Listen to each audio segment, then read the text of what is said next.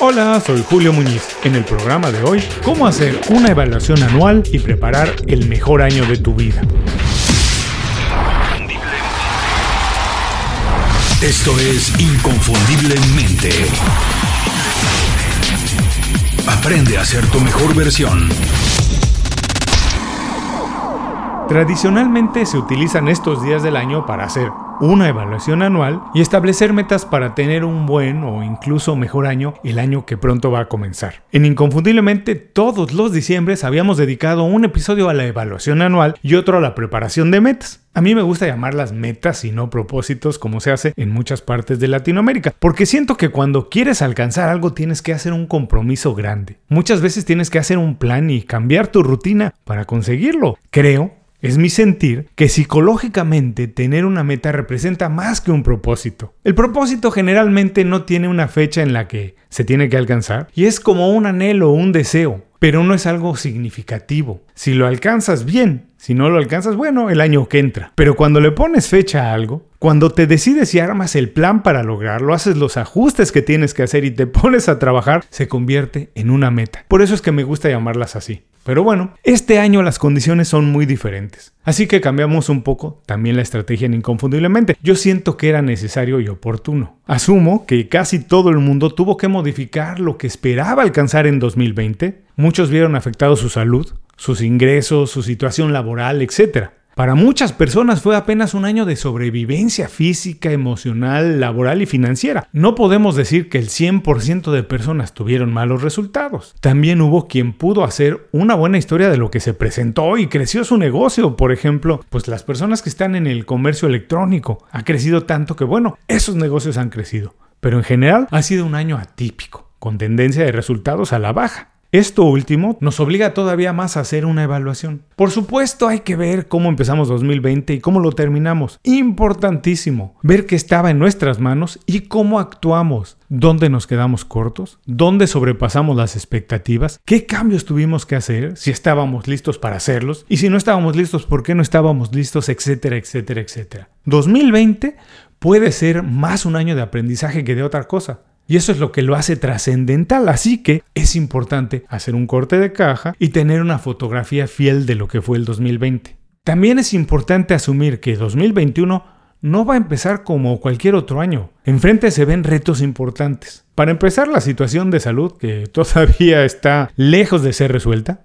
Falta mucho tiempo para que eso pase. La economía. No sabemos qué va a pasar después de las vacaciones de diciembre. Así que también es necesario prepararse para 2021, tener una estrategia. Porque si ya pasó una pandemia global, lo que tenemos que preguntarnos es ahora, ¿qué viene después? ¿Qué puede pasar ahora? No se trata de ser catastrofista, al contrario, se trata de prepararnos para lo peor y esperar lo mejor. En Inconfundiblemente decidimos hacer un solo episodio, corto, fácil que no es lo mismo que sencillo, para escuchar, compartir, con ideas fáciles de adaptar y ejecutar. En el mismo episodio vamos a revisar cómo hacer una evaluación de 2020 y cómo prepararnos para que 2021 sea el mejor año de tu vida. Ahora, si alguien necesita un solo episodio para hacer una evaluación anual y otro para establecer metas, todavía puede escucharlos. Solamente tiene que ir a inconfundiblemente.com y en el espacio de búsqueda buscar evaluación anual o buscar establecer metas y ahí le van a aparecer todos los episodios del podcast, los artículos del blog o incluso los videos que tenemos en YouTube que están dedicados a estos temas. Pero por lo pronto, hoy aquí en el programa,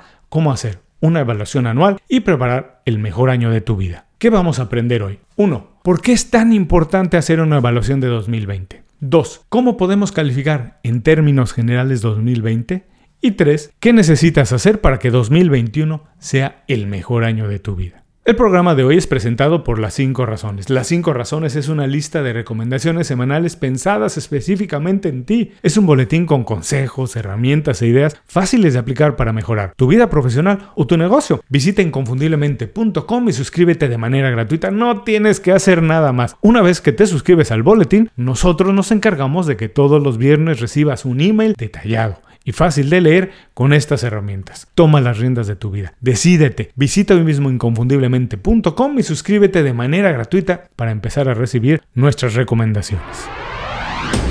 Estamos cerca del final de 2020. Es el momento perfecto para mirar atrás y evaluar nuestro desempeño durante el año completo. Hacer una evaluación anual es, además de necesario, el primer paso para tener mejores oportunidades y concretar más objetivos el año que viene. Por supuesto que 2020 no es un año normal para bien o para mal, nos ha dejado marcados en muchos sentidos. Las condiciones de vida y de trabajo se han modificado prácticamente para todo el mundo, pero no lo suficiente como para no desear crecer profesionalmente, conseguir más objetivos y tocar a más personas con nuestro trabajo. Evaluar nuestro desempeño y resultados en 2020 puede ser un reto. Casi todo lo que pasó y nos obligó a modificar los planes escapa a nuestra responsabilidad. Nadie, ni en su imaginación más potente, ni en los pensamientos más locos, planeó para una pandemia global cambiar su rutina de trabajo, reinventar su rol en la casa, en la oficina o el negocio, mantener su salud a flote y alcanzar los objetivos que había trazado para el año. Por eso mismo, por ser un año tan extraordinario,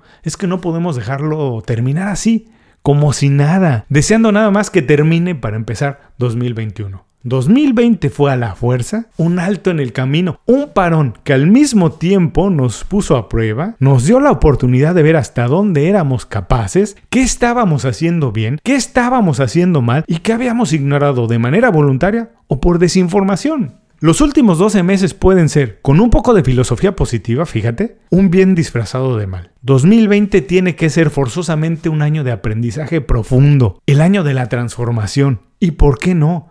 El año que nos enseñó a ser mejores. Sinceramente creo que la evaluación de 2020 es un merecido reconocimiento a nosotros mismos, a nuestra capacidad de adaptación y nuestra resiliencia para seguir adelante, para trabajar más y para conectar con otras personas. No espero que la evaluación del año entregue resultados positivos en todos los renglones, no, para nada. Por eso mi recomendación para la valoración del año es tomar el tiempo necesario para hacer preguntas y reconocer que hemos aprendido, cómo hemos mejorado, dónde nos quedamos cortos y dónde tenemos que seguir trabajando. Para la evaluación de 2020 hay que hacer muchas, muchas, muchísimas preguntas y responder de manera sincera para elaborar un plan, el plan necesario para 2021. Estas son las preguntas que yo sugiero para la evaluación del 2020. ¿Qué aprendí nuevo? ¿Qué cosas hice por primera vez? ¿Qué descubrí que me gustó y quiero hacer más el año que entra? ¿Cuál fue la parte más difícil del año? ¿Y cómo puedo evitar que pase otra vez? ¿Cuándo me sentí en control de las cosas? ¿Cómo repito esa sensación más seguido? ¿Qué aprendí de mí mismo? ¿Cómo reforcé mis valores? ¿Cómo aproveché las oportunidades aunque fueran pocas? ¿Cómo convertí un reto en una oportunidad? ¿Qué cosas nuevas aprendí de mi trabajo o de mi negocio? ¿Cuál fue el mejor uso que hice de mis fortalezas? ¿Cómo contribuí con mi comunidad? ¿Cómo mejoré mis relaciones? ¿Dónde me quedé corto y podía haber hecho más? ¿En qué cosas estaba por detrás de lo normal y necesito continuar mejorando? ¿Quién o quiénes me sorprendieron durante el año? ¿Cuándo perdí el foco de las prioridades y cómo puedo evitar que pase otra vez en el futuro? ¿Cómo cambió mi concepto de bienestar? ¿Cómo puedo mejorar mi capacidad de adaptación? ¿Qué me hizo sentir miedo? ¿Cómo puedo evitarlo? ¿Cómo me recargaba de energía? ¿Qué hábitos rompí, pero quiero recuperar? Esta lista de preguntas no es única ni es final. Es una idea de las que puedes echar mano. Toma las que consideres adecuadas para ti y agrega las que hagan falta. Lo más importante en una evaluación anual es hacerlo con honestidad y reconocer dónde hemos fallado. La única manera de mejorar es evaluando nuestro desempeño y estableciendo tareas para corregir donde nos hemos quedado atrás. Ahora que hicimos las preguntas para evaluar el 2020, vamos a ver cómo podemos preparar 2021 para ser el mejor año de tu vida. Porque bueno, 2020 nos sacudió en varios sentidos. Nos obligó a salir de la zona de confort y reinventarnos para seguir adelante. Podemos decir que de manera positiva ha sido un año de aprendizaje y acondicionamiento, casi como si nos estuviéramos preparando para un maratón. Hoy sabemos que todo, incluso lo más descabellado, Puede pasar, pero si desarrollamos las habilidades necesarias, incluso en momentos de adversidad se puede crecer. Si quieres que 2021 sea el mejor año de tu vida, y así sucesivamente todos los años que vienen, lo único que tienes que hacer es aceptar que tu felicidad y bienestar es completamente responsabilidad tuya. Y tienes que decidir adquirir o mejorar los hábitos necesarios para sacar lo mejor de cualquier situación. Si quieres que 2021 sea el mejor año de tu vida, decide salir constantemente de tu zona de confort, aprender algo nuevo todos los días. Buscar la felicidad en experiencias internas. No busques la felicidad en cosas que tú no manejas. Ahorrar y desarrollar un plan de emergencia para cualquier situación. Evaluar tu desempeño profesional cada tres meses. Diversificar tus fuentes de ingreso. Disfrutar más de las cosas que ya tienes. No necesitas nada más. Ampliar tu red de contactos y conectar a más personas entre ellos. Ver siempre el lado positivo de cualquier situación. Dominar tus finanzas y las de tu negocio o tu trabajo. Entenderlas de cabo a rabo. Revisar constantemente tus prioridades. Revisar tu rutina y hacer ajustes para mejorarla constantemente reinventarte todos los días un poquito.